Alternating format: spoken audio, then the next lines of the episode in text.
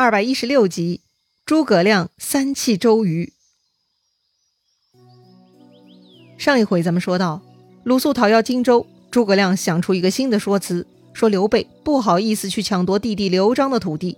于是呢，周瑜将计就计，派鲁肃啊对刘备、诸葛亮说：“说东吴愿意出兵帮刘备夺取西川，回头拿西川换荆州。要说东吴啊，从来没有这么善良，这个提议嘛，太诡异了。”虽然刘备看诸葛亮的意思，表面答应了下来，但心里是完全没底的。等鲁肃一走，刘备就问诸葛亮了：“东吴这回到底打的啥主意啊？”诸葛亮大笑啊：“周瑜死期将近啊，这一等计策，小儿也瞒不过。”瞧诸葛亮这话说的，小儿也瞒不过。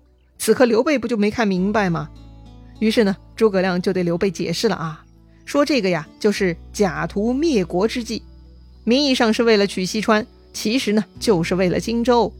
周瑜就是想等主公出城劳军，他就可以趁势拿下，杀入城来，为的就是攻其不备，出其不意呀。一说假图灭国，刘备就知道了。假图灭国是一个著名的典故，其中的假通借字，也就是借钱借东西的借啊。图呢，就是道路。国呢是古代一个国家的名字，假途灭国呢就是借道灭国国的意思，指的呢是春秋初年三个国家的故事啊，一个呢是国国，一个呢是他北边的邻国虞国，虞是虞美人的虞，还有一个呢就是著名的晋国啊。当时晋国在最北面，他想要攻打最南面的国国，他就得穿过中间的虞国，于是啊晋国向虞国借道，虽然很多人呢都劝谏虞国国君。这个路啊不能借，唇亡齿寒呐。但虞国国君呢，还是贪图小利，同意了给晋国借道。最终啊，晋国顺利南下，灭掉了国国，并且呢，在回军的时候路过虞国，也顺手把虞国给灭掉了。所以啊，假图灭国，真正的受害者呢，就是借道的虞国了。这次周瑜的计策中呢，他东吴就是晋国，刘备呢就是虞国，而西川嘛，就算国国了啊。当然了，周瑜不打算攻西川。但他呢会假借攻西川的名义经过荆州，到时候就要实施军事行动了。特别是周瑜想得很美啊，刘备呢会亲自出城犒劳东吴军队，然后周瑜就能动手了。哎呦，原来周瑜的计策这么黑暗啊！那该如何是好呢？刘备就开始紧张了。诸葛亮说呀：“主公且宽心，我们只需要倭弓以擒猛虎，安排香饵以钓鳌鱼，等周瑜到来。”他就算不死，也九分无气了。这里诸葛亮说的“倭弓以擒猛虎，安排香饵以钓鳌鱼”，意思呢就是说呀，这回要搞个大猎物啊，先得把弓藏起来，别让老虎看见，回头呢出其不意就能擒住猛虎，准备香喷喷的诱饵可以钓到鳌鱼。那个鳌鱼啊，可是比猛虎还要厉害的生物呢。哎，就是那个传说中鲤鱼跃龙门以后变成的那种龙头鱼身样子的称呼啊。这个诸葛亮既然已经看破周瑜的计策，凭他的智慧嘛，还不得好好跟周瑜玩一场吗？诸葛亮啊，先是满口答应，其实呢就是等于把弓藏起来，安排了诱饵给周瑜啊。接着呢，诸葛亮就把赵云叫来，吩咐他这般如此如此这般啊，一通安排。旁边刘备听了呀，频频点头，果然军师妙计呀。刘备呢，瞬间又转忧为喜了。话说鲁肃啊，这次回去见周瑜啊，总算可以扬眉吐气了。鲁肃告诉周瑜说，这次的方案呢，受到了刘备、诸葛亮极大的认同，他俩都欢喜的紧呢，满口答应愿意出城劳军啊。周瑜听了，那是哈哈大笑，这回他们中我的计了。周瑜是十分得意呀，让鲁肃赶紧回南徐报告孙权。请孙权派陈普带兵出来接应。经过一阵子的调养呢，周瑜的箭疮也基本痊愈，身体也大好了。周瑜啊，就准备出兵了。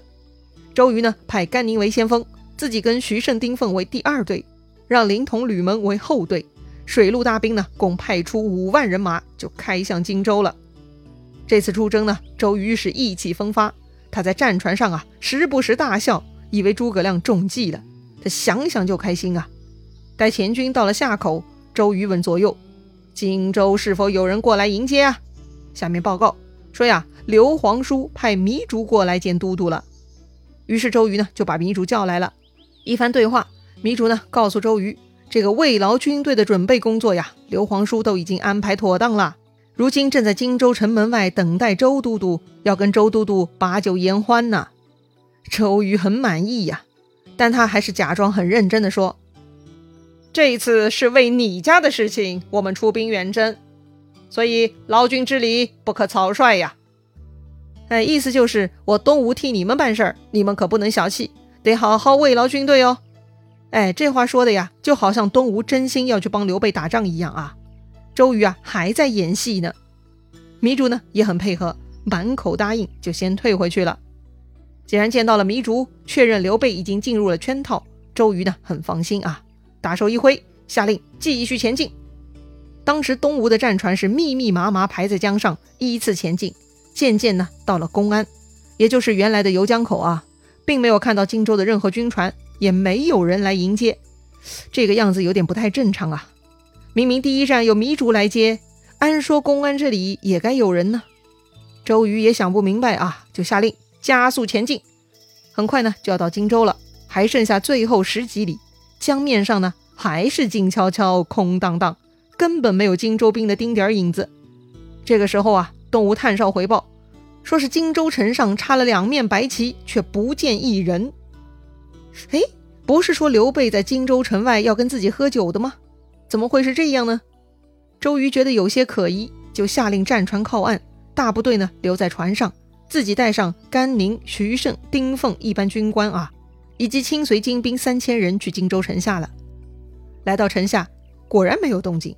周瑜呢勒住马，令手下军士叫门，城上就问了。